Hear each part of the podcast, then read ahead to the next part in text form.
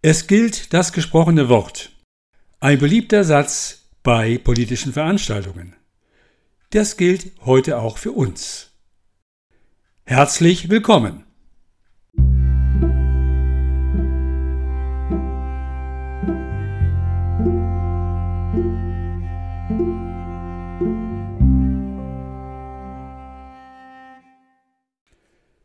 Redewendungen oder Sprichworte für alle Gelegenheiten. Redewendungen oder Sprichworte kennen wir seit der Antike. Sie sind uns als Discurso repetido bekannt, also als wiederholte Rede. Später wurde daraus schnell von den Lippen des Redenden enteilende, zum Ohr des Hörenden fliegende Worte. Zitat Ende. Oder wie es 1793 der Sprachforscher Johann Heinrich Voss mit geflügelte Worte übersetzte. Der Autor Georg Büchmann hat die geflügelten Worte in einem umfangreichen Werk von 242 Seiten nach verschiedensten Kriterien und in mehreren unterschiedlichen Sprachen untersucht und bei Haude und Spenersche Buchhandlung Berlin 1866 veröffentlicht unterteilt in acht Kapitel. Kapitel 1 Zitate aus deutschen Schriftstellern. Kapitel 2 Französische Zitate. Kapitel 3 Englische Zitate. Kapitel 4 Italienische Zitate. Kapitel 5 Griechische Zitate. Kapitel 6 Lateinische Zitate. Kapitel 7 Biblische Zitate. Kapitel 8 Historische Zitate. Alles nachzulesen in Geflügelte Worte, der Zitatenschatz des deutschen Volks, im Original von Google digitalisiert und der Öffentlichkeit zugänglich gemacht. Das Buch ist im Besitz der Bayerischen Staatsbibliothek.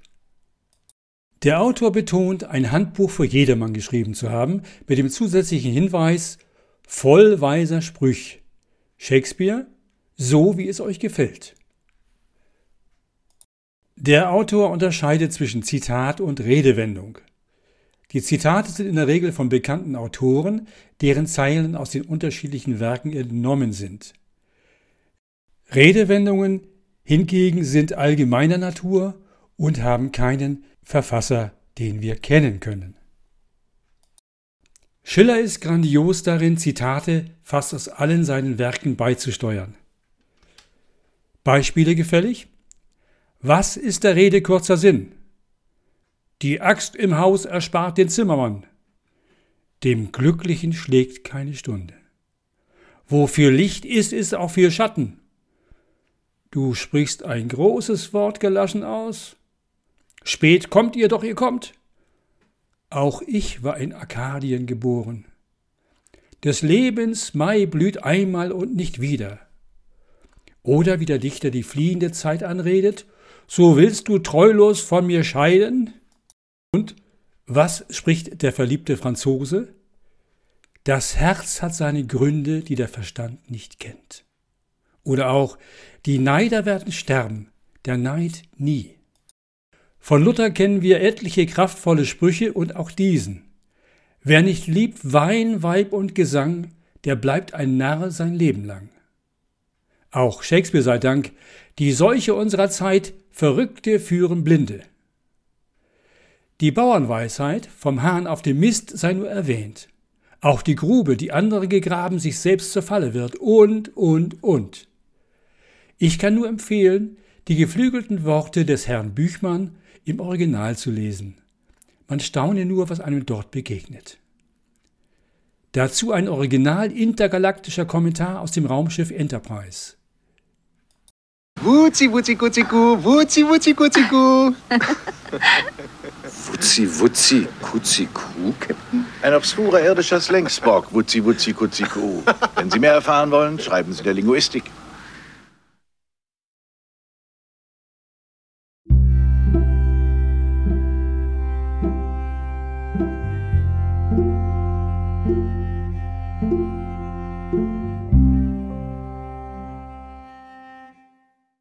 Die Mini-Biografie. Die Einheit von Text und Musik.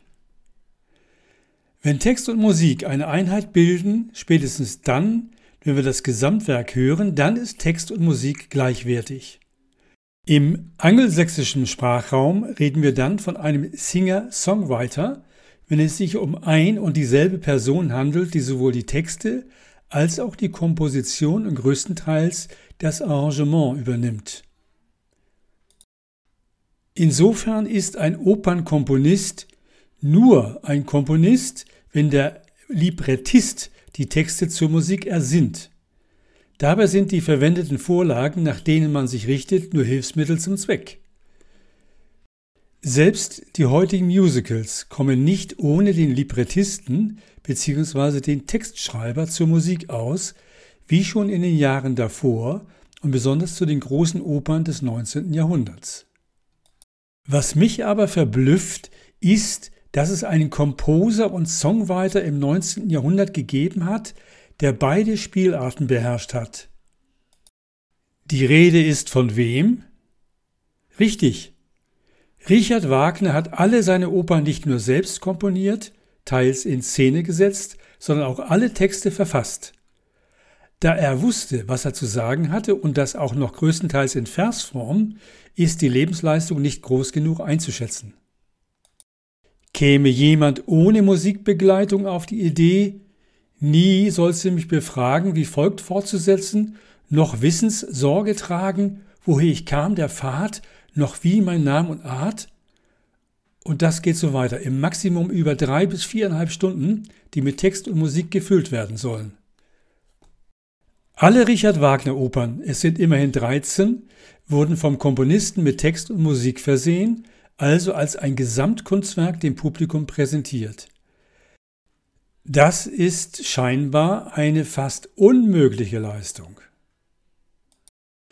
Sein Sohn Siegfried tat es ihm gleich und komponierte und textete seine 14 Märchenopern ebenfalls. Allerdings ist lediglich der Bärenhäuter als bedeutende Oper verzeichnet. Von den restlichen Opern kennt man lediglich die Titel, soweit ich mich kundig machen konnte. Wenn zu den Zeiten von Richard Wagner bereits der Nobelpreis für Literatur vergeben worden wäre, ich hätte ihm den Preis gegönnt.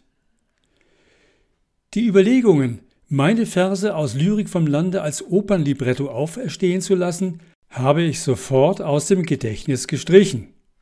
Ist doch klar, das war ein Witz. Doch wer weiß. Ein Nachsatz zum Thema Wagner. Im Januar 2006 erschien in PM History ein Aufsatz von Peter Bocarius, der darauf hinwies, dass Wagner und Nietzsche sich erstmals in Leipzig begegneten und der jüngere Nietzsche bei Wagners ein- und ausging, als beide in der Schweiz wohnten. Irgendwann haben sie sich entzweit und jeder ging seines Weges.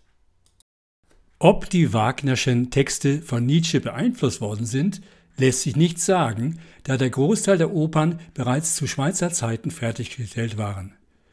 Nietzsche hat aber fünf Jahre nach dem Tode Wagners eine polemische Schrift mit dem Titel Der Fall Wagner, ein Musikantenproblem veröffentlicht.